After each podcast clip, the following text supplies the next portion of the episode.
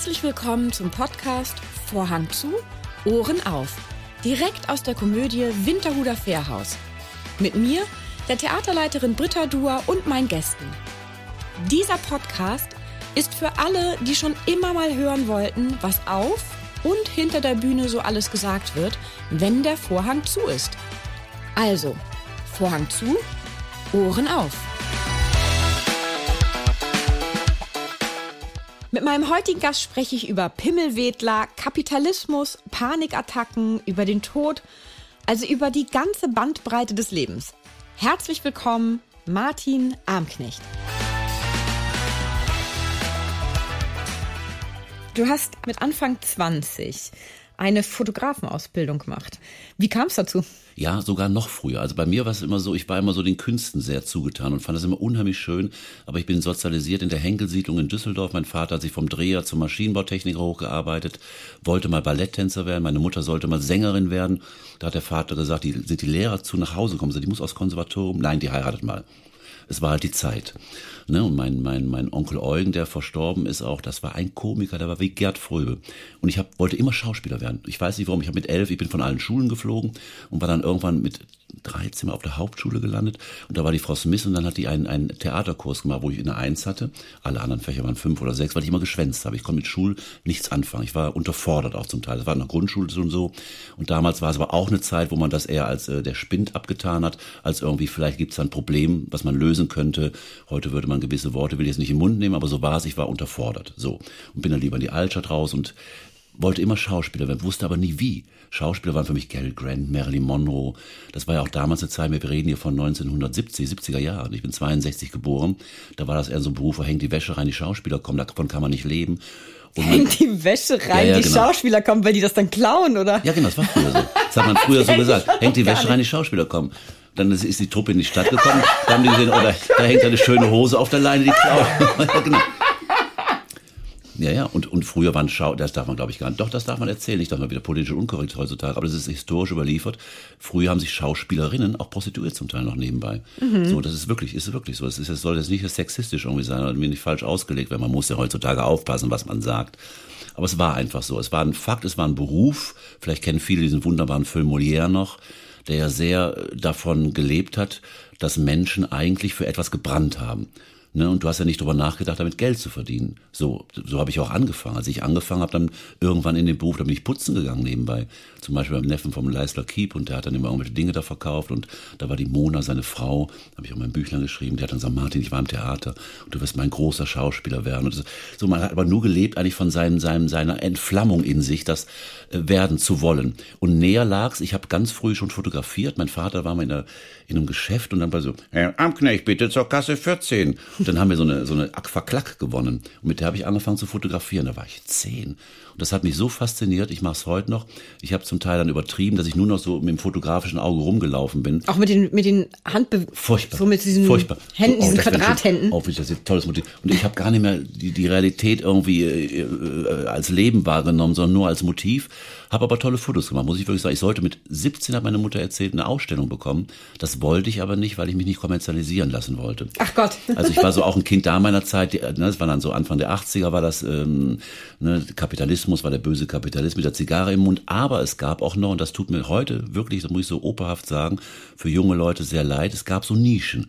Also wir haben dann, mein Vater hat mich mit 17 rausgeworfen, ne, raus aus meinem Haus. Ich habe dann in meiner Altstadt gearbeitet, mit 15 mein eigenes Geld schon verdient, habe fotografiert und ähm, Nischen eben, dass wir für 25 Mark so ein AWN-Zimmer hatten, in besetzten Häusern haben wir gewohnt. Also ich komme so aus dieser Ecke sozusagen. Nicht radikalisiert, aber so äh, politisiert im Sinne von irgendwie ne, preiswerter Wohnraum für alle, Leerstand be beenden. Damals gab es in den 70er Jahren so viel Leerstand, das können sich die jungen Leute heute gar nicht mehr vorstellen. Da standen ganze Altbauzeilen leer. Ne, wie gesagt, es war 20, 25 Jahre nach dem Krieg. So, und Fotografie war irgendwie etwas so äh, auch in der Zeit, wo man noch sagen konnte, ach, das kann ich mal probieren. Und dann habe ich bei dem Frankenhauser angefangen auf der Kö, bin da einfach rein und habe eine Lehre angefangen. So. Also das heißt ja auch richtig mit entwickeln, dann lernt man ja auch ja, das Entwickeln, damit, damals man hat, man das, ich ne? also war ja eine Entwicklungskammer im Keller unten. So mit so einem Entwicklungsgerät, mit, dem, mit den ganzen Flüssigkeiten. Heute habe ich den Geruch noch manchmal in der Nase, herrlich. Da musste man Rotlicht anmachen und oh toll, das war ein ganz spannender Prozess. So, und dann wusste man ja auch immer erst, ob es was geworden ist oder Richtig, nicht. Ne? Also heute richtig. kann ja quasi in Anführungsstrichen jeder fotografieren, genau, mhm. hältst drauf, machst tausend Digitalfotos Genau, mhm. und hoffst, dass eins davon was wird. Richtig, und viele fotografieren ja auch und sind sogar so mutig und, und posten die Bilder, wo ich mir denke, na ja, aber gut, dieses Selbstbewusstsein habe ich dann leider nie, auch wenn ich jetzt meine Bilder, meine Wohnung voll mit meinen eigenen Fotografien hängen habe, wo die, die schön sind. So, dann war ich bei dem, aber da waren gewisse Dinge, die mir nicht gefallen haben, ne? so äh, menschliche Dinge. Und da habe ich da aufgehört, habe ich beim Horstmüller angefangen als Sportfotograf und habe mit einer Tausender Nikon, einer Tausender Rolle hinterm Tor gelegen beim Deutschland-England-Spiel. Das war der Wahnsinn. Habe ein Foto geschossen, das wurde überall abgedruckt. So, und darunter stand Foto Horstmüller, war ich so beleidigt. Dann habe ich mich selbstständig gemacht, habe einen World Press-Ausweis selber gefälscht. So, genau, ich wusste ja wieder, wusste ja wieder aus und da bin ich wirklich überall reingekommen. Ich war ganz vorne bei Franz Josef Strauß mit dem gefälschten Ausweis in der ersten Reihe und habe dann da Fotos gemacht. Aber dann kam der Haken, ich war zu langsam, weil die Kollegen hatten alle ein Auto und hatte das ganze Entwicklungszeug hinten im Auto drin. Die haben im Auto haben die die Bilder entwickelt und konnten die direkt irgendwie abgeben, verkaufen und negativ. Also sie waren schneller. Das ging bei mir nicht so und da war immer noch Weil du noch kein Auto besaßt, deswegen, Genau, ich ne? war erst, ich glaube, es war 17 war ich da. Aber es war immer noch der Traum vom Schauspieler-Dasein da. Und dann bin ich irgendwann aufs Javemörk-Theater gestoßen, die Truppe gab es schon und da habe ich dann gefragt, kann ich hier mitmachen? Ja. Und da haben wir wirklich sieben Jahre in eines Theater gehabt. Ich war irgendwann auch Geschäftsführer. Und wirklich, die Stadt Düsseldorf hat irgendwann mal gesagt, wir wurden von der CDU und der FDP unterstützt. Und die SPD war damals mal so soziokulturell eingestellt. Für die waren wir zu elitär. Wir haben zum Beispiel mal ein Stück erwürfelt. Also die einzelnen Ebenen wurden aufgeschrieben. Hast du gewürfelt? Drei. Drei war Ebene, äh, Szene, drei war also Szene eins, drei war Ton. Dann durftest du den Ton in der Szene bestimmen. Hast du gewürfelt? Ging es immer noch um die eine Ach Szene. so. Ebene vier war dann Schauspiel. In der Szene vier mit dem Ton von John Cage spielen vier Schauspieler. Dann habe ich gewürfelt. Ne, äh, in der Szene vier jetzt mit der Musik von John Cage und vier Schauspielern ist im Bühnenbild äh, ein Wald zu sehen zum Beispiel. Und da haben wir mit Diapro mit zwölf Projektoren gearbeitet, was damals ultramodern war. Das war wirklich, aber wir waren so ein Avantgarde-Theater. Und es gab Politiker in der Stadt, die gesagt haben, dass die Stadt eine zweite Schaubühne vertan hat. Und wir haben alles selber gemacht, die Stücke selber geschrieben, die Bühnenbilder selber gebaut. Das war ganz, ganz toll. Waren aber bettelarm. Ich bin wirklich nebenbei putzen gegangen oder habe als Spüler gearbeitet, also nach der Vorstellung zack in die Altstadt und dann bis morgens um viele Gläser gespült. Diese ganzen. Altgläser. Die Altgläser, genau. Aber es war toll, es war eine ganz, ganz tolle Zeit, muss ich sagen. Und dann haben wir uns aber irgendwo so, es war dann so fast incestuös und bei mir war es immer so, ich hatte oft Glück dann auch. Ich habe dann in Oberhaus am Stadttheater parallel mit 24 angefangen und habe dann schon 2800 Mark im Monat verdient und plötzlich so war ich natürlich. Das war eine Menge Das war eine Menge Zeit. damals, ja, ja. Die, wollten mich erhalten, aber ich wollte nicht, da war auch wie mit dem Intendanten und ach, ich habe dieses Machtsystem, ich habe es immer Pimmelwedeln genannt. habe ich wirklich, wirklich der, der René Heinersdorf hat mich wieder ans Theater gebracht, weil ich finde den René so toll als Mensch, als Regisseur, mit dem kann man also, weil er einfach was in der Birne hat, der weiß, was er kann und das war der erste, wo ich dachte, Mensch, jetzt macht mir wieder Spaß. So, jetzt macht mir wirklich wieder Spaß und ich habe aber Mörs gespielt, Dings und es war immer, immer Machtspiele und es ging nur um Macht irgendwie. Ich hätte abkürzen können irgendwie, also furchtbar, furchtbar, furchtbar. Und der Schauspieler so als Farbtupfer, geh mal von links nach rechts, mach einen Arm nach oben, also das fand ich immer ganz schrecklich. So, dann habe ich das gemacht, dann kam Lindenstraße mit 24 dazu, da habe ich dann 6.600 brutto verdient, was der Wahnsinn war. Da hatte ich plötzlich richtig Geld und habe ich dafür auch geschämt, habe es dann verschenkt und so, wenn Leute Geld brauchen, Geld, hatte ich teilweise zwei Wohnungen beim Umziehen und dann habe ich gesagt, dann wohnt doch da und also Thema, das Geldthema war immer für mich äh, ein ganz komisches. So, sicherlich kam das auch daher und später, als ich meine Hochphase auch hatte in dem Beruf, so in den 90er Jahren, da war es mir manchmal peinlich, dass ich mehr verdiene als mein Vater auch. Weil mein Vater auch ja dagegen irgendwo eigentlich war. Er war dann zwar auch stolz, aber es war nie so, dass ich so, eine, so, ein, so, so, so ein Grundvertrauen in mich hatte. Ich habe das auch jahrzehntelang gehabt. Ich dachte, gleich kommt einer um die Ecke und sagt, haha, guck mal, du bist es gar nicht. Du gehörst doch gar nicht hierzu, weißt du? So bis ich später erst gelernt habe, wie viele aus ganz kleinen Verhältnissen kommen und ganz berühmt geworden sind oder ganz schräge Wege gegangen sind. Ich habe ja auch nur Privatunterricht genommen. Beim Jack Garfein, Sigmund Molling meine Sprachausbildung gemacht. Damals war ich bei der ZBF, hieß das noch. Und da war der Herr Lenke und der hat gesagt, Sie, müssen, Sie gehören Ihre Generation zu denen und Sie müssen ne, ans Staatstheater. Ich nach Würzburg ans Staatstheater gekommen, musste vorher so eine Prüfung ablegen. Und ähm, nee, andersrum. Das war in Oberhausen noch, genau. Das war auch wieder scheiße. Da war der Intendant dann damals da, der dann auch wieder irgendwie da griffig, griffelig wurde. Und dann habe ich gesagt, nee, will ich nicht. Und dann war das aus mit dem Staatstheater Würzburg. Und dann sagte er, ja, vielleicht müssen wir doch mal eine Schauspielschule machen, weil die Ursula, äh, eine Kollegin aus dem Theater, die ging auf eine Schauspielschule. Haben wir uns gefragt, ja, vielleicht doch noch mal. Dann habe ich eine Empfehlung zum Herrn Dr. Kochanowski in Essen bekommen. Und der war sauer, dass ich eine Empfehlung kam. Dann bin ich direkt durchgeflogen. In Hamburg haben sie gesagt, ich wäre fertig. Ich soll ans Theater gehen. In Hannover hat er gesagt, damals hatte ich noch ganz viele Zahnlücken, so wie Jürgen Vogel. Ich finde es toll, dass er Jürgen die behalten hat. Ich habe mich immer geniert dafür, hatte ganz früh schon eine Prothese. Das war mal ganz schrecklich traumatisch beim Küssen und so weiter. Und dann haben die gesagt, mit den Zähnen können sie kein Schauspieler werden. Da habe ich gesagt, leck mir alle am Arsch. Und bin nach Berlin, habe dann in Markthallen gejobbt, morgens von vier bis sieben und habe dann da beim Jack Garfein vom Actor Studio New York Rollenarbeit gemacht, über mehrere Monate, mehrere Kurse belegt. Und beim Sigmund Mollig, das war eine Type Wahnsinn. Der hat vom fürs Grotowski-Institut, ist ja so das Pendant zum Actor Studio, ne, hat er die Stimmbildung gemacht. Und da kamen Leute mit so Stimmen, die sind da herausgegangen mit so Stimmen. Das war irre. Der Typ war, der war der Wahnsinn. War ein Zauberer, war das. Also Ah, Leute. Bei dem hattest du dann auch Unterricht. Ja, unter meinem Stimmunterricht, ja, ja, genau. Ich könnte dir Stimmübungen zeigen, da, da wackeln die Wände, das ist der Wahnsinn. Weil die, weil die so volumös sind, Du oder? das ganze, du bist dann, der ganze Körper wird ein Stimmorgan oder so, weißt du, so. Ich hätte auch so, wie meine Mutter, mir hat man Stimmlehrer, sie hätte Opernsänger werden können oder so, aber so würde ich heute auch alles machen. Ich war immer so, und das muss ich wirklich sagen, das möchte ich auch so, so, so offen sagen, um dann vielleicht, wenn der eine oder andere junge Mensch das hört, ich habe nie dieses Selbstvertrauen gehabt, was manche haben halten. Also wenn ich heute noch mal junge, würde ich malen, ich sollte auch eine Malausstellung bekommen, ich habe hier Bilder vor zerhackt und verbrannt, ein völliger Schwachsinn. Also eben, also wirklich auch neurotisch und Dings, aber eben auch so, es war auch die Zeit, man ist ja so Kind seiner Zeit. Wir haben dann Alter in stillgelegten Fabrikhallen gearbeitet, wir wollten mit dem Kapitalismus nichts zu tun haben und ja, heute denke ich so, okay, aber würde ich anders machen. Ne? Heute geht's ja nur noch um Geld, was ich wirklich äh, auch schrecklich finde. So, und dann habe ich dem Günter Lamprecht geschrieben irgendwann mal. Äh, ganz am Anfang auch noch, der, bevor das Jahrbemerk Theater war. Günter Lamprecht ist wer für unsere Zuhörer? Der Schauspieler, der berühmte Schauspieler, der berühmte Günter Lamprecht. Gut. Und der hat nie geantwortet. Da war ich sehr traurig. Und irgendwann habe ich mir am Fest getroffen, habe jetzt nehme ich allen Mut zusammen, spreche ihn an und habe gesagt, hallo Herr Bieberkopf, ich wollte Sie mal fragen. Und da war der sauer. Habe ich den mit dem Rollen Bieberkopf angesprochen, aus Versehen. Ne, Berlin Alexanderplatz, Döblin, hat er doch gespielt. Ganz, ganz, ganz tolle Fernsehreihe war das so. Da ist er sehr nochmal sehr nach vorne geschossen worden mit. Und dann habe ich dann dummerweise wie so ein blöder Fan ihn mit dem Rollennamen angesprochen, so wie, wie mich früher Leute mit Robert Engel, Herr Engel angesprochen haben. Naja, so, so, so, das war der Kurzabriss. Und irgendwann war ich dann und ich habe alle immer erzählt, die ersten bis 1994, wenn mich jemand gefragt hat, wo haben Sie Ihre Ausbildung? Habe ich gesagt, ich war in Sch- einer staatlichen Schauspielschule in Hamburg. Und alle haben gesagt, ach ja, das merkt man, ah ja. Und dann hat die Inge Meisel irgendwann zu mir gesagt, mit der ich gedreht habe, und das äh, ganz toll. Und dann hat sie gesagt, ach, man wird es auch mir, Junge. Ich habe merkt das auch, haben ja ihre Stimme. Haben Sie bestimmt bei Frau Doktor so und so. Und habe ich gesagt, ich, ich muss mit der Lügerei jetzt aufhören. Und ab dem Moment habe ich immer erzählt, nö, ich habe Privatunterricht genommen. Und mir ist es heute noch manchmal unangenehm. Da ich denke so, ach guck mal, so, der, guck mal, der waren mal Mozarteum oder wo sie waren, weißt du, und dann, so was nichts heißt. Wie gesagt, äh, Bruno Ganz, Otto Sand, das sind alles Leute, die kommen aus anderen Ecken. Eva, das war, früher war auch die, hier die ganzen alten Recken, die hier waren wunderschönen Fotos an der Wand hängen. Früher war es ja nicht so, wie es heute ist. Ich möchte in die Medien und studiere erstmal vier Jahre Medien. Früher bist du in, in die Medien gegangen. Und du hast gesagt, ich werde Schauspieler, Schauspieler geworden, weißt du, du warst vorher Busfahrer und dann Nee, im Ernst, hast du eine Affinität oder so, ich spreche mal vor oder ich gehe mal hin oder du hast einen alten Lehr, eine alte Schauspieler, einen alten Schauspieler gehabt, der es dir beigebracht hat. Das war ja damals noch gar nicht so wie heute, dieses permanente Ausbildungssystem, was ich meiner Meinung nach in der Kunst auch gar nicht geht eigentlich.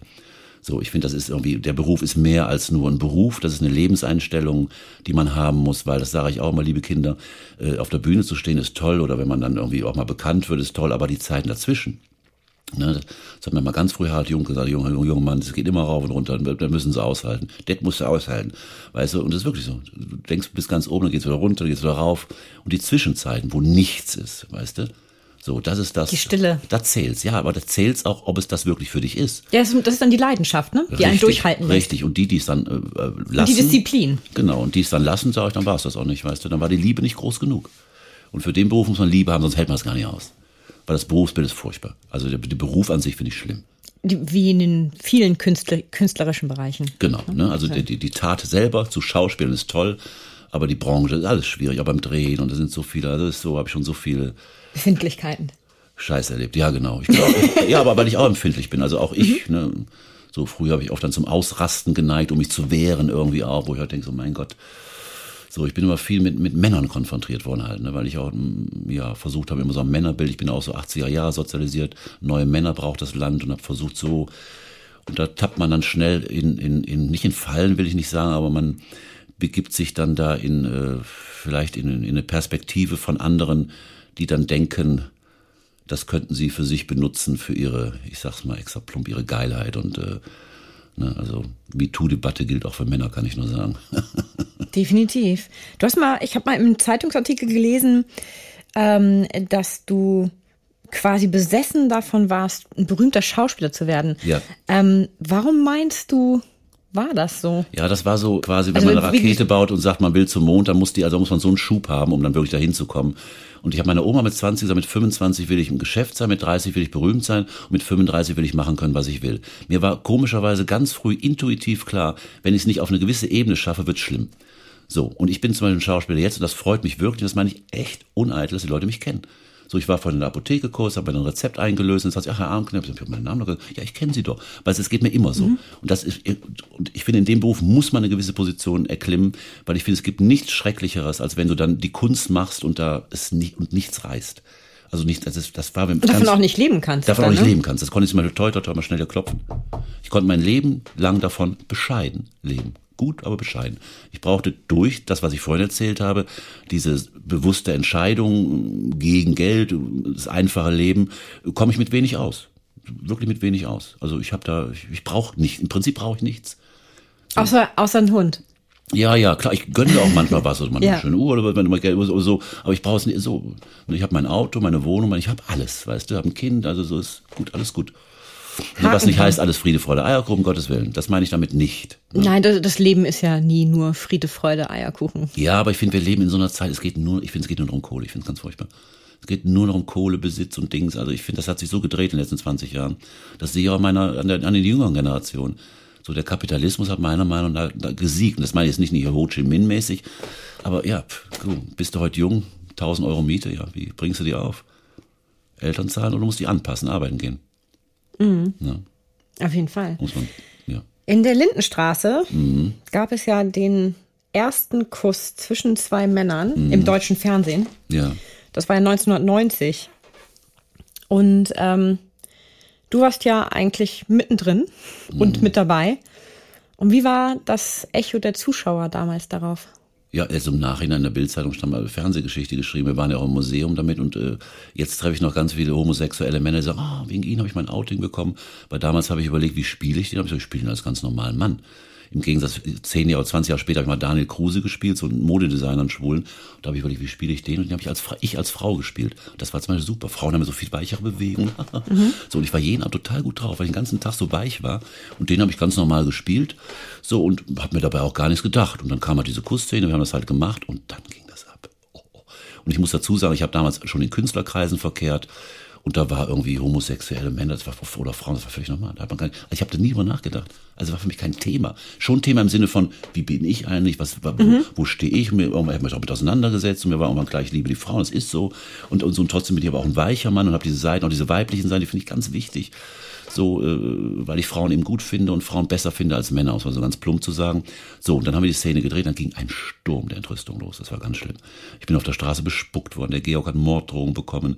Dann hat der äh, Geißner mich irgendwann ins Büro gerufen. Ja, mh, der Kardinal lebt da nicht noch. Ich sag mal nur, der Kardinal, ein Kardinal hätte beim WDR angerufen, beim Intendanten, dass er, der Geißner, mich zwingen würde, homosexuelle Dinge darzustellen. Hab ich gesagt, ich war nie beim Kardinal. Da kommt man ja auch nicht so einfach hin, da Nee. kann man doch nicht irgendwo. Da hat er gedacht, Klopfen, gedacht, ja, hingehen und sagen- Der dachte, kleiner Schauspieler, ich sag das einfach mal, der BR hat das rausgeschnitten. Das war ein Theater. Das war ein Theater. Und dann habe ich gekündigt. Ich habe gesagt, mach nicht weiter. Tut mir leid, das ist mir zu heftig. Und dann habe ich meinen Vertrag reinbekommen. Man kann das alles in meinem kleinen Büchlein, was man auf Amazon bestellen kann, nachlesen.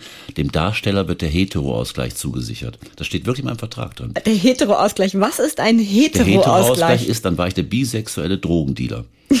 So. Und dann, und dann wurde es ganz schlimm. Dann wurde es noch mal schlimm, weil dann, ich bin abends immer gerne äh, dann auch ausgegangen, was dann irgendwann nicht mehr ging, weil ich dann Panikattacken bekommen habe. Weil zu der Zeit, muss man sagen, haben die Serie zwölf Millionen Leute geguckt. Wirklich durch alle der Schichten. Hammer, ne? Und wenn ich in die Kneipe reinging, hat wirklich die Musik aufgehört zu spielen. Also es war wirklich so, ich war weltberühmt damals sozusagen, das war irre. Und dann als dieser bisexuelle Drogendealer, so mit Lederjacke und Taff, habe ich dann eine bestimmte Klientel von Damen angezogen, die es, sagen wir mal, gerne unterwürfig haben, was ich aber nie wollte. Und äh, aber so, und dann irgendwann habe ich das dann ganz eingelassen und bin dann in bestimmte Gefilde gegangen in Köln, in so Kneipen, wo so alte Boxer, alte Nutten waren. Das war ganz toll. Das waren alles Leute, so Nachtgestalten, Transvestiten. Da warst du einer von denen, einer von denen, der anders ist und die so jung. Und die haben mich dann ganz schnell abgeschnüffelt sozusagen im bildlichen Sinne. Da warst du, Junge, du bist in Ordnung. Und habe ich super, super schöne Nächte gehabt. Da warst du ganz normal einer so, so, ja. mm. Also das war eine große Herausforderung, dass die Menschen das Private und das Berufliche bei dir halt nicht trennen konnten. Damals, wie gesagt, zwölf Millionen haben es gesehen. In der Bäckerei als Bösewicht wurde ich nicht mehr bedient. Du kriegst ja nichts so fiese Möb. Wir haben die gesagt, wirklich bin ich bedient Nicht mal ein worden. Brötchen? Nicht mal ein Brötchen. Also. Krass. Ja, ja, genau. Mm, mm. Äh, gab es dann aber auch, ähm, damals gab es ja nicht das Internet, hatte man dann viele äh, Briefe, Zuschriften auch, die man, also Es Fanpost? gab, nee, das, nee, gar nicht. Fanpost hatte man, aber ich habe keine Post bekommen, wo was Negatives drin stand. Ich glaube, der Sender schon. Auf jeden Fall war es ein Riesenaufreger, ein Politikum und äh, auch. aber die Leute wussten nicht, wo du wohnst in echt, oder? Nee, nee, nee, die wussten nicht, wo ich wohne.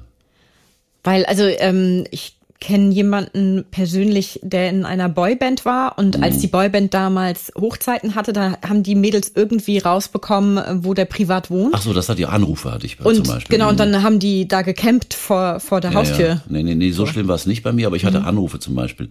Ich weiß auch, zwei Schwestern aus dem Schwarzwald, die, die haben an und ja, wir würden sie, ah, wäre jetzt total schön bei uns und ihr könnt bei ihnen wohnen und so was. Oh, das war so, so halt.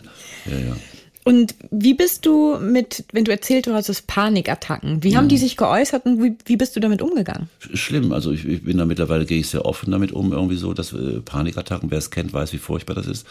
Ich weiß, bin einmal im ICE nach Frankfurt zu einer Kostümprobe gefahren, das war schon viel später, dachte die Leute, ich habe einen Herzinfarkt, sondern ich habe nur eine Panikattacke. Also du bist, wirst, du wirst komplett geblockt, das ist wirklich ganz furchtbar. So, und das sind Angstdinge, und damit habe ich heute noch zu tun. Das ist ein Thema für mich in meinem Leben. Interessanterweise auf der Bühne nicht. Das sind die schönsten Stunden, da passiert das nie, das berührt das auch gar nicht. Selbst wenn ich das habe oder was immer wieder, das wabert immer wieder auf in Situationen, wenn ich in Sit- Lebenssituationen gleite, in denen ich unsicher bin. Also private Krisen zum Beispiel. Das verunsichert mich sehr stark. Ich bin eigentlich ein Mensch, der einen großen Halt braucht.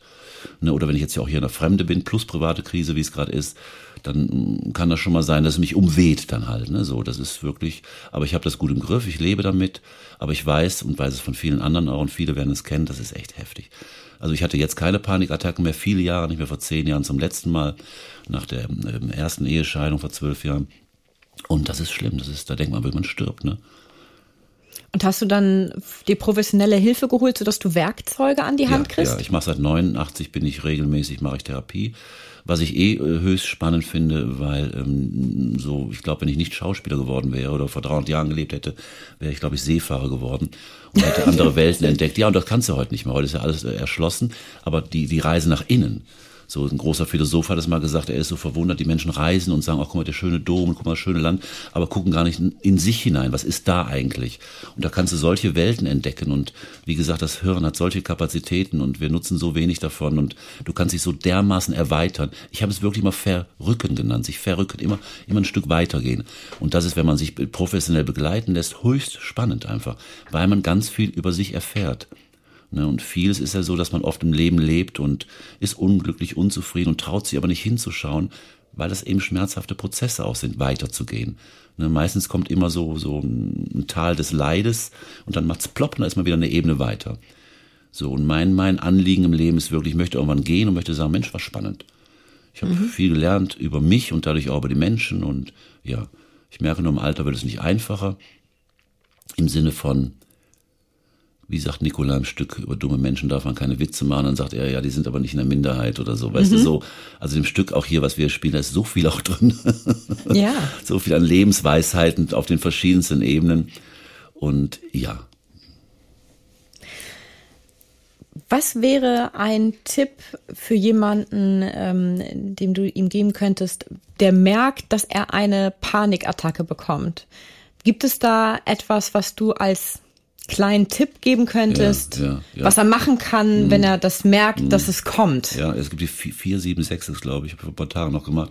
Du ziehst vier Sekunden Luft die Luft in ein, die Nase ein. Ich glaube, sieben hältst es an, kann man aber auch nachgoogeln. Und dann pff, aus dem Mund wieder aus, das hilft wirklich. Sich sechs Sekunden aus. Ja, genau. Also vier ein, Vier sieben ein, halten, genau, sechs und sechs aus. Sekunden, genau, das ist vier, sieben, sechs, genau. Das hilft wirklich. Du musst die Atmung in den Griff kriegen. Bei Panik ist ja, das sage ich auch mal Schauspielschülern, den Spielern so, ich, mir geht es so schlecht, aber ich sage, atme das auch. Du kannst über Atmen alles spielen. Wenn ich Angst Ja. habe, atme ich, oder ich, oh Gott, ich höre eine Panikattacke. Weißt du, dann, das, der Atem geht auseinander. Guck mal, drei Minuten die Luft angehalten, du bist tot. Muss man sich mal vorstellen. Der Atem, das ist ja wie, wie das Benzin im Auto. Wenn das leer ist, fährt's nicht mehr, geht nicht mehr. Das ist ja drei Minuten tot, muss man sich vorstellen. Das macht man sich gar nicht, begreift man gar nicht, macht man sich gar nicht äh, bewusst. So, und das, das hilft auf jeden Fall. Atmen. Atmen, atmen. Ja, vor allem, weil das ja eigentlich eine für uns sehr unbewusste Genau. Ähm, Eigenschaft ist mhm. ähm, und die zu Recht unser Körper uns auch entzogen hat. Mhm. Im, jetzt zumindest im Normalen. Ne? So dieses, darum ist es ja so wichtig, dass man darauf achtet. Ja, das hast du oft beim wenn Statisten, so, sie gehen mal über die Straße jetzt, okay, und bitte. Dann gehen die plötzlich wie so eine Maschine, weil sie sich plötzlich bewusst werden, was machen muss ich eigentlich, was, genau. wir machen ich, oh alles. Oh Gott, so, ich gehe. Ich gehe, Gott, ich gehe, ich gehe. Dann, dann können sie nicht normal gehen, ja, aber ich gehe doch, also, ja, ich weiß, warte mal, so, das ist, ne, wir machen ja vieles, machen wir einfach so. Und das kann man auch, um ja. dann nochmal drauf hin zu, äh, mhm. rückzukommen, auf der psychischen Ebene auch. Vieles machen wir im Leben und, und denken, scheiße, kacke, Mist, anstatt mal hinzugucken, weißt du, sich das bewusst zu machen und dann zu sehen, Mensch, was tut mir eigentlich nicht gut? Und diese Arbeit zu leisten, aber das ist natürlich schwierig. Ja, ist klar, und es bindet ähm, Ressourcen und unser Hirn ist ja, ja darauf bedacht, ja. ressourcensparend mhm. unterwegs zu sein. Ne? Darum haben wir diese ganzen Automatismen Absolut. und gewisse Dinge, mhm. die uns ins Blut übergehen, sodass mhm. wir nicht mehr nach, nachdenken müssen. Also wie beim ja. Autofahren. Ne, wenn du äh, das erste Mal Auto fahren lernst, dann genau. bist du dann nachher körperlich und mental ja, völlig ja. im Eimer. So und ähm, mittlerweile fährt man dann ja Auto ohne groß nachzudenken, was dann mhm. auch manchmal Schwierigkeiten mit sich bringt, weil man Sachen nebenbei macht mm, beim Autofahren, richtig, die man nicht machen sollte. Aber das ist ja ne dieses und wenn man dann diese Achtsamkeit glaube ich, auch wieder mm, darauf lenkt. Schönes Wort, Achtsamkeit, ja. Ne, das ist ja immer wieder dieses, dann, ähm, mm. das kostet im ersten Moment Absolut, Hirnprozesse, genau. also auch mm. Achtsamkeit darauf, wenn es mir nicht gut geht. Warum? Also warum wirklich? Ja. Also nicht nur, weil der war doof zu mir, sondern dieses, warum trifft mich das? Genau. Genau, ja, bei also, sich schauen auch. Genau. So dieses, dieses, dieses einfach nur das achtsam wahrnehmen mm und auch nicht gleich bewerten, mhm. sondern es achtsam wahrzunehmen, um zu gucken, okay, das und das und das passiert. Ja. Was ist die Alternative? Genau. Mhm. Und das ist, glaube ich, da, was du auch sagtest, das ist ähm, ja. unangenehm. Mhm. Das ist ja immer so. Chaos fühlt sich mhm. nie gut an. Ja. Und die Kon gefühlt die Kontrolle vielleicht zu verlieren. Mhm. Umso schöner ist es dann, wie du es auch so schön sagtest, wenn der Knoten dann oder das Chaos sich löst, mhm. in Ordnung übergeht, mhm. diese Befreiung, die danach kommt. Absolut bis zum nächsten Chaos. Und das wird kommen. Das kommt. Der, der, der ja, und darum, weiter. also ich sage auch bis grundsätzlich. Bis zum letzten Atemzug Ja, und ich sage auch grundsätzlich, man, äh, man sollte mm. niemals zu viel Zeit damit verschwenden, Stress vermeiden zu wollen. Mm. Weil das geht nicht. Du wirst Stress nie vermeiden mm. können, sondern das Einzige, was hilft, ist zu lernen, damit umzugehen. Mm. Gibt es diesen wunderschönen Text von Hermann Hesse, Stufen, wo er auch schreibt, man geht immer weiter in den nächsten Raum und selbst am Todesbett wird es eine Erweiterung sein. Ich kann es jetzt nicht wörtlich zitieren, muss man mal lesen, Stufen von Hermann Hesse, wunder, wunderschönes Leben. So ein kluger Mann. Wie kam es denn dazu, dass du das Buch Ich war das Schwein der Lindenstraße geschrieben hast? Das heißt, das ist ja 2018 veröffentlicht worden. Ja, auch das ist, ich muss das immer so sagen, weil ich sage mir das im Moment auch selber und setze mich gerade im Moment mit diesem Thema auseinander, wo ich merke, ich bin jetzt 60 geworden, jetzt wird es wirklich endlich. Ich wollte immer schon schreiben. Aber ich bin jemand, ähm, wenn ich ein Buch schreibe, dann denke ich, ich müsste jetzt ein Meisterwerk schreiben, sozusagen. Ach, das gibt's ja schon, das gibt's ja schon. Ich habe Romane angefangen, ich habe dann Proben zu verlangen, so machen Sie doch. Ich habe das dann verworfen, auch Drehbücher. Ich habe gerade mit Til Schweiger geredet, den bewundere ich so sehr. Der den macht. kennst du ja aus Manta Manta, ne? Genau, wir haben es Manta Manta 2 genommen. Till ist zum Beispiel das Gegenteil von mir. Der Till macht einfach, der macht. So, und ich habe immer ein Hader und Zauderer gewesen. Wir haben damals ein Roadmovie, eine Filmfirma, sind pleite gegangen, ein Roadmovie geschrieben über junge Leute, die einen Film drehen wollen, dann werden mit Koks und Dings und FBI und dann haben wir gesagt, nee, und dann kam Knock in Heaven's Door, dann kamen diese ganzen Road-Movies raus. Ich habe mich tot geärgert. Nicht jetzt im Sinne von irgendwie, äh, sondern so gedacht, Mensch, Martin. So, und dann habe ich gedacht, was könnte ich schreiben? Ich könnte auch über mich schreiben. So, dann bin ich wieder an Verlage ran, dann war so, ja, äh, und Dings und mit Leck. Ich sag, nee, mache ich nicht. Eigentlich wollte ich viel dicker schreiben, 25 Jahre noch dran. Und dann habe ich mal gesagt, weil da war ich in einer Situation, wo gewisse Dinge so waren, die das unterstützt haben. Ich sage, ich mache das jetzt einfach. Jetzt schreibe ich. Ich habe die Zeit, die Ruhe. Ne, ich war dann doch das zehn Jahre allein, dann konnte ich die Zeit einfach nutzen und habe dann abends geschrieben halt. Und das hat mir so einen Spaß gemacht. Das ist ja wie Malerei schreiben. Ist ja auch ganz witzig, das Buch. Ist, ja, sehr, ne? ich also ja, sehr süffig, würde ja, man das auch gelungen. nennen. Ne? Habe das ja, ja. So im Sinne von einem Gespräch auch geschrieben, also so. Und es, da gewähre ich ja auch wirklich sehr intime, private Einblicke. Und, und die, die es gelesen haben, sind wirklich alle begeistert. Und ich habe es ohne Verlag gemacht, einfach bei Amazon. Würde ich jetzt beim nächsten Mal, weil ich überlege schon dann an meine Erweiterung mal was anderes anders machen. Aber ja, da bin ich wieder in dem Prozess einen Knoten zu lösen. Mhm. Ja. Und worum geht's in diesem Buch? Du sagtest schon über dein Privates, also fängst ja. du sozusagen bei der Geburt an und endest du am Ende der Lindenstraße oder wie kann ich mir nee, das vorstellen? Man kann sich so vorstellen, äh, ich fange an, so wie es so ist als Schauspieler, so, ähm, ne, so das Leben als Schauspieler und so erzählt da sehr viel, wie man so da gestrickt sein muss und gestrickt ist und er erzählt da sehr offen von mir und das Buch habe ich ja genannt, ich war das Schwein der Lindenstraße. Den Titel finde ich nicht so gelungen, aber ist natürlich so ein Hug für Leute. Ich finde den Untertitel besser, eine Zeitreise ins letzte Jahrtausend und erzähle da viel über die 80er Jahre auch, die ja wirklich eine andere Zeit auch waren, muss man wirklich so sagen, ne, in der ich halt groß geworden bin und ja, sehr pointiert, sehr witzig finde ich und ja, so. Was hältst du eigentlich von Sätzen, wenn du die hörst, wie das Theaterpublikum muss sich verjüngen? Ja, also grundsätzlich äh, das Wort verjüngen finde ich ja auch, was die öffentlich-rechtlichen angeht, wirklich eigentlich skandalös. Skandalös. Der Fernsehzuschauer ist über 60 im Durchschnitt und das sind so viele Menschen. Ich glaube, die Rentner oder die Menschen über 60 sind die größte Gruppe mittlerweile in Deutschland. Und das habe ich immer schon als diskriminierend empfunden. So und finde das überhaupt nicht in Ordnung, weil wieso ist jung ein Synonym für besser? Ist doch völlig absurd. Also völlig absurd. Jung. Wir hatten mal drei alte Freundinnen, meine Ex-Frau und ich, die waren alle über 90, unsere Kinder hübsch, jung seid ihr bis 30 immer, aber dann macht ihr euer Leben und euer Gesicht selber, weißt du? So, dass der, der, die, die, die. Ach, dann machst du, das ist ein schöner ja, ja, Satz. Genau, dann genau. macht man sein ja, Leben jung, und sein jung Gesicht ist immer selber. hübsch und, und, und lustig und flirrend und Dings ne, und auch verführbar als Konsument irgendwie und so weiter. Also ich finde das wirklich äh, diskriminierend, nicht in Ordnung und dumm. Ich finde diesen Satz dumm dann sollten die Leute, wenn sie es auch irgendwie so haben wollen, dass man sagt, man möchte andere Menschen ansprechen, die vielleicht noch nie in diesen Theatern waren, daran arbeiten. Und da sind wir wieder bei dem großen Thema. Peter Zadek hat mal gesagt, es ist so schwer, Boulevard zu machen. In England wird diese Art Theater geliebt. In Deutschland wird immer gesagt, Boulevard, ach, Sie spielen am Boulevard. Ja, mhm. Nein, nein, ich spiele am Staatstheater mit 80 Millionen Subventionen und einem Dreck. weißt du so, da werden, oder ich weiß hier von, von, von, von Proben hier von, ich sag das Theater nicht, ich will keine Namen nennen, weil die alle noch leben sozusagen, wie da die Proben gelaufen sind. Also ein Witz, ein Witz. Und ich habe das mal, wir haben Timmis und ich, was meinem Spaß macht. Ich kann dir jetzt aus dem Stand, kann ich dir hier einen hinlegen, da schrei ich und brüll und spuck und geifer.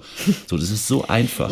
Komödie ist das schwierigste Absolut, aber das, wo die Leute, wo die Oma immer sagt, der Leo Toccafondi, unser erster Regisseur aus Italien, hat mit unserem Theater, ein ganz toller, so ein Kunsttyp und Dings, sagt, es ist so einfach, wenn du auf die Bühne so, Ja. und dich hinschmeißt und wälzt und schwitzt Ja. und einen Finger in den Hals steckst, es kommt echte Kotzen, am besten holst du noch einen Pimmel raus und pisst auf die Bühne. Weil es ist so, das ist so, das ist ganz einfach. Aber alle sagen, oi, Ja. boah, weil im Publikum sitzen alles Menschen, die völlig verkrampft sind, die sehr wahrscheinlich, äh, weiß, das weiß ich auch von äh, ne, bestimmten Managern und so weiter, so, ne, von Freunden so auf einer gewissen Ebene, wurde für die das dann ganz, oh, wie toll, ach, wie schön, dann steht man beim Sekt zusammen. Große Emotionen, weil sie selber keine genau, Emotionen genau. zeigen, ne? Ja, aber Leute zum Lachen zu bringen. Das ist das Schwierigste. Das ist so Hohe schwer. Kunst. Hohe Kunst, hohe Kunst. Das ist wirklich das die. ist hohe Kunst. Das, das sagen aber auch, ähm, na gut, ich treffe natürlich Ja. jetzt auch viele Schauspieler, die in diesem Komödienfach unterwegs sind. Aber Ja. äh, mir fällt das immer wieder auf und ich höre das aber auch aus diesen anderen Bereichen wie Stand-up-Comedy oder so, was ja auch dann immer gerne belächelt wird. Aber Menschen zum Lachen zu bringen, Ja. das ist das, das Schwierigste. Genau, und wer jetzt denkt, so wieso denkt, hat keine Ahnung, der muss doch mal drüber nachdenken. Ne? Der soll mal versuchen, jemanden Genau. bewusst, ja, ich meine nicht aus Versehen sagen zum Frauen, Lachen. Warum sagen Frauen, Männer denken immer, Frauen wollen, äh, Männer wollen Frauen, äh, Frauen wollen Männer mit Geld und ganzen Quatsch. Stimmt ja gar nicht. Es gibt ja Umfragen, Frauen sagen, ich brauche einen Mann, der Humor hat. Ja. So, und viele Männer haben keinen Humor. Humor ist auch, hat so das man mit Se- selbst äh, Ding, also so, da musst du Selbstironie, ja. Ironie, da musst du dich Kerl so, so, da, da fängt's dann irgendwo an und äh, guck mal Leute, ne, bring mal eine, eine Frau zum Lachen und das ist schwer. Bring mal, bring mal, nein, bring mal Zuschauer zum Lachen. das Gefühl, das ist wirklich, nein, wirklich. Und das ist so schön, auch gestern, die Leute lachen, wenn die sich ablachen. Da war eine Frau, die hat so laut gelacht, das ist herrlich, herrlich. Was Schöneres kann einem als Zuschauer auch nicht passieren, dass du so, und das ist nicht gleichgesetzt wieder, ja, aber die Stücke sind der, Nein, es gibt ganz, ganz tolle, auch hier Kehrseite der Medaille, ist ein ganz tolles Theaterstück. Ja, man kann da ja sehr Etikett tief Boulevard. reingehen. Total. Also das hatte ich ähm, mit Pascal ja auch schon besprochen, eure Affenszene. Hm. Die finde ich ja, das habe ich dir ja auch nach der Premiere gesagt, Hm. also großartig. Dieses auch bei dir, ne, es fängt ja, du fängst ja als Erster an, Nee, dieses Timothy fängt an. Timothy fängt ah, nee, ich dem- grunz zuerst. Du ja, grunzt grunz zuerst. zuerst, ja, genau. hm. Und das finde ich, weil das ist ja so, im ersten Moment denkt man, huch, hey, warum hat der, hey, da hat man jetzt was nicht mit, hat er sich, also, also man weiß im allerersten Moment gar nicht, nicht, also ich Mhm. zumindest konnte im ersten Moment gar nichts damit anfangen. Und dann merkte ich ja, wie sich das aufbaut Mhm. und wie diese Subebene entsteht, wo ihr dann so springt zwischen euch wie Affen dann zu verhalten Mhm. und zwischen äh, äh, lassiv und locker im Stuhl zu sitzen und über was völlig anderes zu reden. also eben nicht über dieses territoriale Männergehabe, ne, sondern äh, das ist großartig. Tim ist ja in Düsseldorf erzählt, der ist ja rausgegangen aus dem Theater und haben Männer dann nachgespielt mit ihren Frauen. Und die Männer die Affen nachgespielt. Total schön. Ja, großartig. Und in welchem Zoo warst du, um die Affen zu recherchieren oder hast du Fernsehen geguckt? Nein, ich habe das gesagt, ich habe das gar Ja. nicht, ich war gar nicht im Zoo, ich habe beim Internet so ein Ja. YouTube-Dings angeguckt, ist ja heutzutage so. Das nutze ich ja nun dann auch. Mhm. Auch wenn ich vorhin über die Zeit gesprochen habe, wo ich gewisse Dinge schwierig finde, aber das ist ja schon irgendwie dann irgendwie auch ein Medium, was ja hochspannend ist. Genauso wie man früher in die Bibliothek gehen musste, wenn man irgendwas wissen wollte. Ja. Das kenne ich wirklich. Da bist du ja, guten Tag, haben Sie das und das? Ja, da müssen Sie in die dritte Etage und da hast du auch ein Buch. Ach, das ist das, bist wieder gegangen. Heute machst du Google. Das ist schon ja, irre. du hattest ja auch dann den Brockhaus zu Hause. Ja, genau, ja, genau. Diese ne? ganzen, also diese Enzyklopädien, ja, diese ganzen. Theaterlexikon hatte ich so, so genau. tausend Humpen irgendwie. Genau, das äh, äh, wurde einem damals ja auch viel verkauft, weil mhm. es ist ja das Wissen dann zu Hause zu haben und eben nicht immer gleich zur Bibliothek ja, rennen zu müssen. Und dann kam ja das Internet und äh, seitdem ja. war es das mit Brockhaus. Ja, Wahnsinn. Die gab's ja mit Goldfassung und so. Also die gab's ja, da konntest du ja auch arm werden von so ungefähr, wenn du die kaufst. Ja, das, ähm, das weiß ich auch. Da, daran erinnere ich mich auch noch, obwohl ich noch keine 60 bin. Ähm, du bist jetzt seit 36 Jahren, ein bisschen mehr als 36 Jahren, wahrscheinlich Hundehalter. Mhm. Kommt das hin? Ja, ja, ja. Schon genau. lange? Ja. Was fasziniert dich am Hund? Ja, da muss ich wirklich sagen, der Hauptsache ist die Anbindung an die Natur. Also du musst halt immer rausgehen. Ich gehe raus, ich gehe in den Wald und das liebe ich. Aber, also ich es wirklich, es tut mir leid, ich muss das so sagen, das war früher schöner. Heute ist alles regulär, heute sind überall Schilder, Hundeauslauffläche, Dings. Ich habe immer Hunde, die kinderkompatibel waren. Und jeder Hund, auch diese Staffords, die sind eigentlich völlig kompatibel. Ne, die Halter machen halt Scheiße mit denen. Ja. Das ist wie, ne, ich kann Mensch Telefonhörer nehmen, kann den über den Schädel schlagen. Das ist natürlich scheiße, das ist eine Waffe. So, und äh, so, und ich habe immer Hunde gehabt, die haben Kinder geliebt und heute die Eltern sind teilweise so hysterisch, wenn der Hund dann, der Hund, oh Gott, Kinder laufen schreiend weg, wenn der Hund mal so, also so, da ist auch irgendwie. Und man muss ja sagen, du hast einen Labrador. Ja, das sind ja eh. Ne? Also das sind ja eh, also auch bekanntermaßen. Ja, ja. Aber, aber, selbst die Pitbulls, Pitbulls sind die, die, die, die kinderliebsten Hunde. So, ganz, die werden halt nur abgekriegt, weil sie so einen riesen Kiefer haben halt, ne? Werden die halt benutzt. Ja, gut. Das ist halt so, aber der Hauptsache ist für mich eine Anbindung an die Natur. Und wenn ich zu Hause bin mit dem Hund, das entspannt halt sehr. Also ein Hund, der, der liebt dich, so wie du bist, ne? der stellt dich nicht in Frage, der schilt mit dir, der kann total, so ein Hund hat sowas Schilliges irgendwie. Ich liebe das, wenn er immer in ihrem Körbchen die so und schnallt. ich finde es gemütlich, weißt du, also es ist wirklich gemütlich. Ja. Wie schwer fällt dir denn dann das Abschied nehmen? In 36 Jahren hast du dann ja schon äh, mindestens wahrscheinlich drei Hunde gehabt. Ja. Wie ist das für dich dann mit dem Abschied nehmen, wenn du so ein Tier dann im Alter begleitest in den Tod? Ja, also da bin ich, muss ich sagen, sehr unsentimental, weil dieser Abschied, den werde ich auch von mir irgendwann nehmen müssen. Und auch das ist ja so ein gesellschaftliches Tabuthema. Und wir haben auch früher in diesem Theater uns viel mit Tod auseinandergesetzt. Wir haben ein Stück über das, Balin, also über das balinesische Totenritual studiert und haben dann ein Stück über den Tod auch gemacht halt. Und von da habe ich mich früh damit auseinandergesetzt. Was ist denn das balinesische Totenritual? Die feiern das, die feiern. Die feiern, die feiern mehrere Tage. Da wird gefeiert weil die gehen davon aus, jemand kommt auf die nächste Ebene, da werden Feste gefeiert. Die trinken, die lachen, die haben Spaß. So nicht wie hier so, oh Gott, der ist von uns gegangen mit 94. Oh, oh. Nee, Mensch, der ist 94, wie toll. Klar, wenn jemand früh Krebs hat und stirbt, Kinder, klar ist das traurig. Kind, Kinder, Gottes Fürchterlich, ja. Fürchterlich, da kriege ich eine Gänsehaut, da darf man gar nicht drüber nachdenken. Also, aber Sarah Connor hat ein wunderschönes Lied darüber geschrieben. Ich weiß nicht, ob du es kennst. Doch. Ich weiß leider auch nicht, wie der Titel ja. heißt, aber da geht es darum, dass ähm, wenn sie dann mal geht, wenn sie mhm. alt sein sollte und der Fluss des Lebens sozusagen genau, sie genau. mitnimmt, genau. ja, ja. dass sie dann möchte, dass die Leute feiern und mhm. äh, Dinge sagen wie, dass sie feiern und sagen, dass, dass die Luftballons haben mit das Leben ist schön, ja, auch ja. wenn es zu Ende geht. Genau, genau. So, also genau. dass wenn, wenn man diesen ja, Zyklus erreicht hat am Lebensabend, dass man das mhm. feiern sollte. Genau. Dass jemand ein so wunderbares Leben hatte. Ja, und trotzdem ist das ein harter Moment. Und da muss Natürlich, man dann Abschied ist immer schwer. Hart sein. Und bei meinem zweiten Hund war es wirklich sehr hart. Der konnte irgendwann nicht mehr laufen. Und ich, wenn ich in meine Wohnung reinkomme, ich habe so eine Alpbau, so ein langer Flur, und dann lag der hinter meinem Körbchen in dem Raum, dieser Hund lag da. Und dann habe ich dann eine, ähm, äh, eine Gott, jetzt reißt's mich. Scheiße. Einen Einschläfertermin gemacht. Ja. Also geht's dir doch sehr nah, ja. Und, oh Gott. Oh ja. Und an dem Tag ist er dann, als ich ihn holen wollte, ist er aufgestanden, konnte wieder gehen. Haben ihn trotzdem genommen. Ja. Und er hat das gemacht, also so. Und dann ging aber nicht mehr. Dann habe ich ihn dann runtergetragen zum Arzt. Und dann hat er so eine Beruhigungsspritze bekommen. Und dann diese Spritze. Und das war, das war total, ich sag's mal extra, es war fast profan. Ja es war gar nichts Großes. Der ist einfach eingeschlafen und dann war der Körper nicht mehr da. Und das war echt verrückt. Plötzlich sah der aus wie eine Puppe. Ja. Dann dachte ich, was ist das Leben eigentlich? Und es gibt so einen Film, das hat der Timothy Messi, das wusste ich überhaupt nicht, um die 10 Gramm. Es gibt wirklich wissenschaftliche Berechnungen, wenn jemand stirbt, ist er 10 Gramm leichter. Und das wohl eben dieses, oh, diese Seele, der Atem, dieser letzte. 10 Gramm mhm. wohl ist irgendwie. Und das war da auch, und das war wirklich beeindruckend. Ich finde es ja immer da kann ich ja auch nur von mir persönlich sprechen. ich finde es selber immer ähm, hilfreich, wenn man den, 476, 476. wenn man den, äh, den man gehen lässt, sieht. Ja. Wenn er tot ist. Ja, das ja. fand ich bisher immer am hilfreichsten, egal Mm, ob Tier oder Mensch.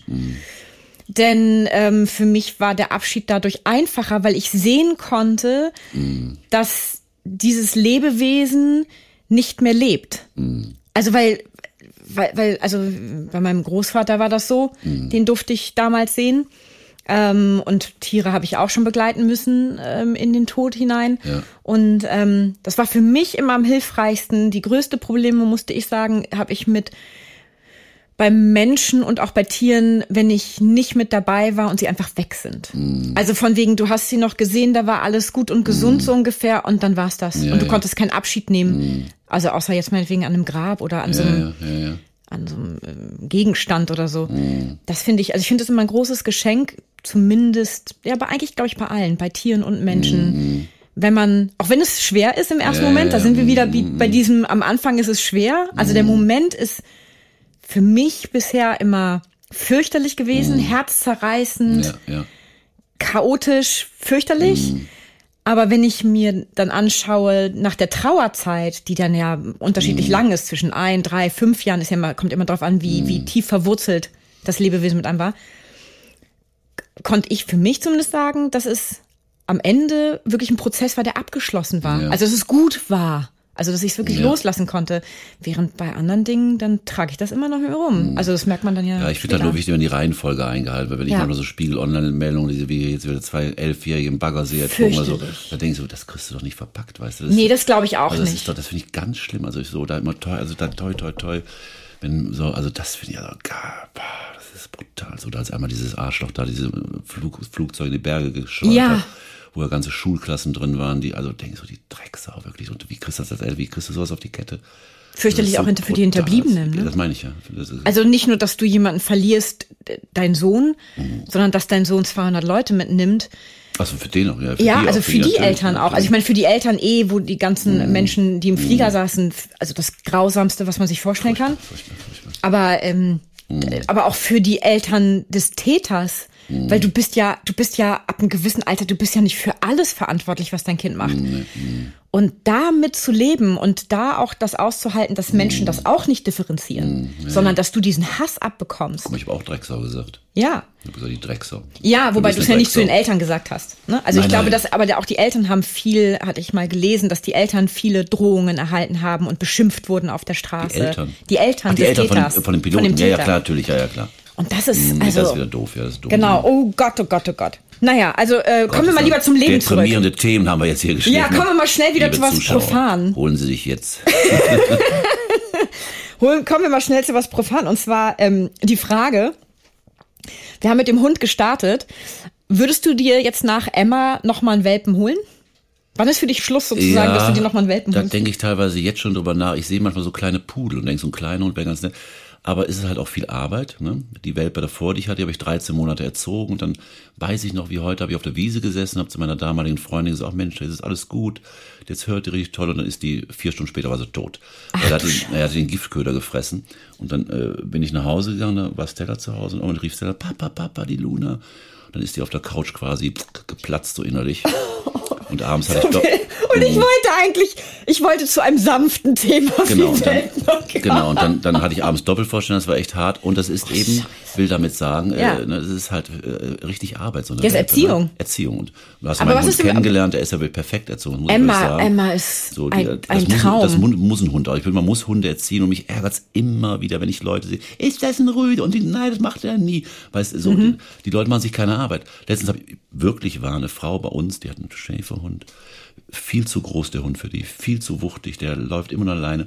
Dann sagt die, ja, der blutet hinten raus. Ist ja, wie der blutet hinten raus. Ja, ich weiß nicht, wie, alt- wie alt ist der denn? Der ist jetzt zwei. Sag, Ist, was ist das, ein Weib? Ja, die ist läufig. Hab ich, also, da wusste ich noch nicht mal, dass der Hund läufig wird. Das darf doch nicht wahr sein. Das ist, also, es ist Weißt du, wirklich. ganz im und sowas Ja. erlebe ich ganz oft, dass Leute sich Hunde holen Und oder wissen, einen ne? Problemhund holen und Ja. überhaupt keine Ahnung haben und plötzlich nur ein Problem haben und, und kein, weißt du, so, also ja, dass sie nicht aktiv nach Wissen suchen Ja. ne, und sammeln. viele fordern ja auch einen Hundeführerschein oder so. Ne? Ja, also ich weiß noch nicht, ich habe da zwar noch keine Haltung zum Hundeführerschein, Mhm. muss ich gestehen.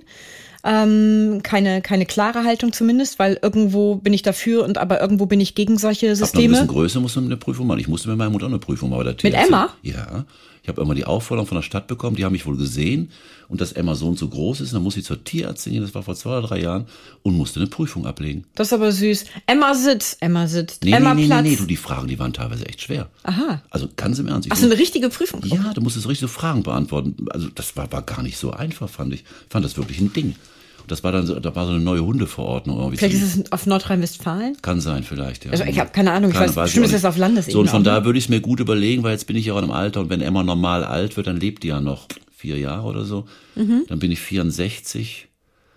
Ich muss mal gucken, was ich dann will. Ich hatte ja immer so einen Traum, dass wenn ich in Rente gehe, was ich ja machen will mit 63, will ich schon früher in Rente gehen, wenn es dann, dann wirklich auch klappt, aber ich habe da auch schon angerufen, es würde gehen und mit so einem Wohnmobil rumfahren. Und ich habe ja mit Straßentheater ganz früh angefangen, das war ja, da war mal 17. Und dann würde ich so, haben auch schon so eine Puppe geholt mit so einer Handmobile und so Straßentheater machen. Straßentheater, durch- durch okay. Gegend Dann sehen wir dich überall. Ja, ganz im Ernst. So, Ach, so. der Martin da ja, genau. auf dem Marktplatz. Aber vielleicht ist das auch ein bisschen sehr romantisch, weil auch da habe ich erfahren, dass das gar nicht mehr so ist, irgendwie mit Wohnmobil, dass du überall halten darfst. Da musst du auch auf Stellplätze gehen. Ne? Mein, so. Aber da würde sich dann ja so vielleicht ein Hund aus dem Tierheim, denn wo du nur noch so ein bisschen Richtig. schleifen musst in der Erziehung, Genau. ne? der so die sind Grundsachen auch, schon Die Tierheime kennt. sind zum Beispiel auch voll mit Hunden Ja, und so weiter. erschreckenderweise. Und meine Tochter, wir waren vorher im Tierheim, da war Benny, den hätten wir fast genommen, dann war ich aber zögerlich. Das war echt ein netter Hund. Und aber durch den Tod von Luna, die äh, Mhm. auch ein bisschen ein Problemhund war, so ein Mischling von einer dubiosen Quelle, wo ich schon abends Bauchschmerzen hatte, aber habe ich meine Tochter mitgenommen, die Freundin, die hat ein halbes Jahr bei uns gewohnt, weil die Eltern krank waren, äh, die Mutter. Und äh, dann haben wir, Papa, bitte, bitte. Und ich dachte, naja, und dann so. Ähm, würde ich aber sowas, glaube ich, machen. Wirklich einen Hund nehmen, der schon äh, einen guten, tollen Hund, der ein neues Zuhause über ein neues Zuhause freut. Ja. Und da sind die Hunde extrem dankbar halt auch. Ne? Ja, die freuen sich ja dann, wenn sie irgendwas gut haben. Hast du denn eine Lieblingsrasse? Also ich habe ja eine. Hm. nee, also ich habe ja Lieblingsrassen, aber also würde mir trotzdem keinen Hund holen jetzt. Nee, nee, die, die, die, die Emma als Labrador ist mein erster Rassehund. Ich hatte sonst Aha. immer Mischlinge. Mm, mm. Ja, aber Hunde sind ja eigentlich Mischlinge. Ist sie denn, ist sie denn so ein Badetier? Ist sie so ein typischer Ja, ja, Labrador? ja, ja. Alles essen und Ah, ja, ja, liebt ah, ja, Wasser? ja, ja, ja, ja, Also ja, Schublade auf, Emma rein, Schublade zu. Absolut, absolut, aber absolut. Oh, sie ist so süß, ne? Ich könnte sie ja, nur knutschen. Ja, ah, die ist so gut erzogen. vor allen Dingen. Ja, die, die, die strahlt so eine unglaubliche Ruhe aus. Ja, ich habe mal ein Stück in Düsseldorf war das, und da war so ein bisschen Unruhe in der Truppe. Und dann habe ich die Emma ein paar Mal nicht mitgebracht. Da waren die Kollegen sauer. Haben gesagt, du musst die mitbringen, weil die wirkt deeskalierend. Und, und Ja, diese, ich Labrador, diese Labrador werden ja als Blindenhunde, als Ja. Therapiehunde eingesetzt. Ja, und die können ja auch Krankheiten erschnüffeln und so, ne? Ja, oh gibt's ja, das habe ich schon erlebt. Diabetes Mein und Freund, sowas. Genau, der eine Krankheit hat und dann ist die Emma in den Rhein gekrochen. Das war aber der Wahnsinn. Ja, das ist, das ist der absolute Hammer. Ähm, welches Tier wärst du denn gerne, wenn du dir das aussuchen Kann ich dir dürftest? sagen, ein Adler. Ein Adler? Ja, mhm, ein Adler. Wieso? Wegen der Freiheit? Es gibt ein unheimlich schönes Spiel, das ist ganz, ganz toll. Da sagst du, ähm, das erste Lieblingstier, die Eigenschaften, das zweite Lieblingstier, die Eigenschaften, also an zweiter Stelle an dritter Stelle. Das ist ein Psychologenspiel. Und dann sagt man nachher, du, ich glaube, das erste ist, was du gerne wärst, das zweite, was du, wie die anderen dich sehen, und das dritte, wie du bist. Das ist ganz toll. Das, verstehst du, was ich meine? Ja, ja. So, das, so, so. Ich, Wahnsinn. ich wäre gern ein Adler. Ich wäre auch gern ein Adler. Wenn jetzt jemand kommen würde, wegen meiner Tochter würde ich das nicht machen, aber sagen würde, du könntest jetzt noch mal ein Adler sein, würde ich sagen, geil.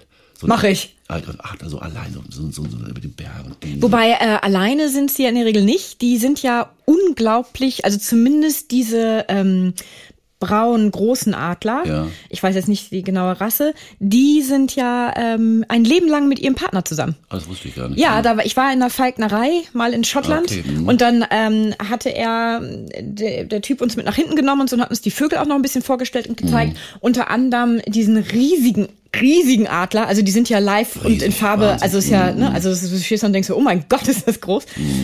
Und der erzählte, dass ähm, wenn er mit dem Adler arbeitet und mit dem Adler isst, seine Frau nie mit dabei sein darf, weil der Adler greift seine Frau an, weil die so territorial sind und die sind so ihrem Partner, die haben einen Partner und den beschützen sie dann, weil Mhm. Ja. Mhm. die, die, die lieben diesen Partner. Und er hat, er hat den aufgezogen als Küken, ne? Also Ja. als kleinen Küken, weiß ich jetzt nicht, aber als kleinen, der ist schon seit Jahren bei ihm. Und Adler, also das ist zumindest das, was er mir erzählt hat. Ich habe das jetzt natürlich nicht gegengecheckt, aber er erzählte mir, dass diese Adler ähm, für ein Leben lang sozusagen ble- zusammenbleiben. Wusste jetzt wirklich nicht, aber das finde ich zum Beispiel auch schön. Ich Ja. hätte auch gerne eine Partnerin, mit der ich ein Leben lang zusammengeblieben wäre. Das Glück war mir nicht hold, aber ähm, finde ich, also, das weiß ich, warum ich einen Adler habe. Das kommt doch als Mehrwert hinzu. Siehst du? Wenn man ein Leben lang zusammenbleibt, glaube ich, ist Gibt ja einige Tiere, bei denen das tatsächlich Mm, passiert. ja, ja, ja. Die Mm. für immer. Ich glaube Schwäne und Hummer, glaube ich. Hummer auch. Ja, habe ich mal äh, gelesen. Aber Vorsicht, gefährliches Halbwissen. Mm. Martin, herzlichen Dank Bitteschön, Britta. für das Gespräch. Ja, bitteschön. Ich äh, bin begeistert Ja. und ähm, wir sehen uns dann heute Abend auf der Bühne bei Die Spielst du mit der oder was? Spielst du heute mit Ja, ausnahmsweise? ich, ähm, ich schau mal, also ähm, ich spiele dann Was heute mal die mit. Frau, die, die, die, die spielt immer mit dem Internet. Da Wir die- können die immer nicht die- auf- Die ist ein bisschen voll, die spielt immer, die übernimmt irgendeine Rolle Es gibt einfach. immer, es gibt immer eine Vorstellung, da Genau. spielt sie immer einfach Kannst mit. nichts machen, sonst schmeißt sie dich raus. Weißt du? Zum Thema Machtmissbrauch. genau, natürlich, genau, genau. Ja, Ja, also gut. alle Leute, die ähm, heute dann in der Vorstellung sind, werden dann sehen, ob ich mitspiele Genau, oder genau, nicht. ja. In diesem Sinne, herzlichen Dank fürs Gespräch. Bitteschön. Einen kurzen Einblick in unsere jeweilige Podcast-Folge erhalten Sie auch über unseren Facebook- und Instagram-Account. Schauen Sie doch mal vorbei. Denn wer die Komödie kennt, wird Abonnent. Bis zur nächsten Folge wünsche ich Ihnen viele Anlässe zum herzhaften Lachen, Zeit zur Entspannung und jede Menge Spaß im Alltag. Bis dahin, Ihre Britta Dua.